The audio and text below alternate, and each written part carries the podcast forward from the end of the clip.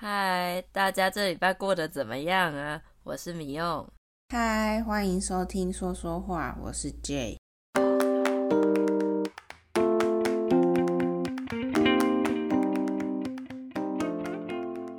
我们之前说了传教，这集来聊聊在台湾的一些信仰吧。信仰就不一定是宗教了。很多只是传统上大家的习俗，大家相信的事情，比较算是一个习惯而已，没有变成很严肃的宗教。所以在台湾，我觉得普遍的人好像相信的是一种佛教、道教跟我们民间传统信仰的混合吧。对呀，现在宗教百百种。也出现了很多以前从来就没听过的宗教，而且现在社会又很复杂，很难判断那些新的宗教是好还是坏。最近在 Netflix 上面也有一部关于韩国邪教的纪录片，看完真的觉得那些利用人们的信仰骗钱骗色的人真的很该死诶。邪教就是指那些用宗教的名义来做一些坏事的团体。那骗钱骗色的骗钱很简单，就是骗人的钱财；骗色就是用一个名义来骗女生或是男生发生肉体上的关系。对呀，我想起以前刚上大学的时候，被一个学姐约到他们教会吃晚餐。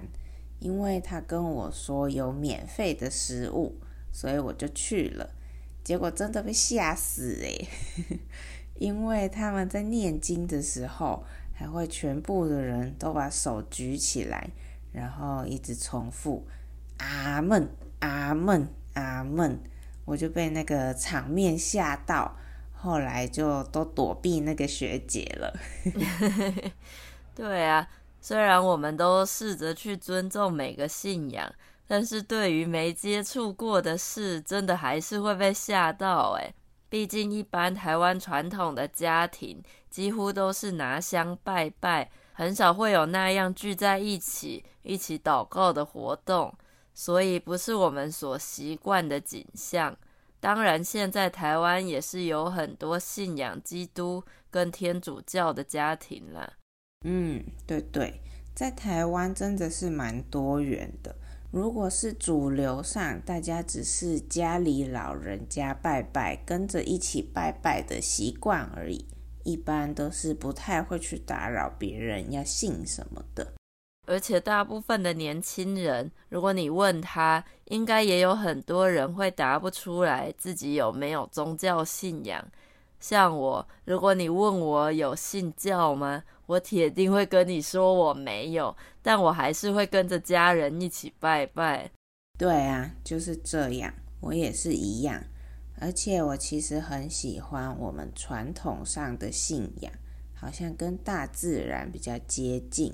比如说，从语言里面也看得出来，像是我们会说“天哪”来表示很惊讶。但是如果是英文，就会变成神啊、耶稣啊这种感觉上的不同。不知道我这样解释，大家能不能理解呢？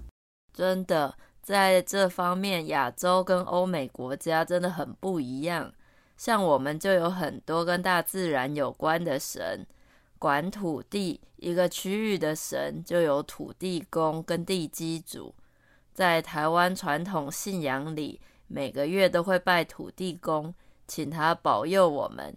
像我们公司也是每个月会去拜两次土地公，请土地公保佑公司不要出问题，或是让公司维持好生意。那保佑就是请神明照顾或是帮助我们的意思。对啊，台语的话就是讲波比。我们还会说一句话，叫做“五拜五波比”，意思是有拜拜就有保佑。那种拜就感觉是我们对使用的土地或是房子的一种尊敬。哦，我想到以前还有一首很红的台语歌，就叫《波比》哦，很台，很可爱。大家有兴趣的话，可以听听看。我们会放连接到文字稿里。那 J，你也待过南美，有了解到他们那边当地的信仰吗？哦，有啊，那边我觉得跟我们很像诶。像你有听过一个帕恰妈妈吗？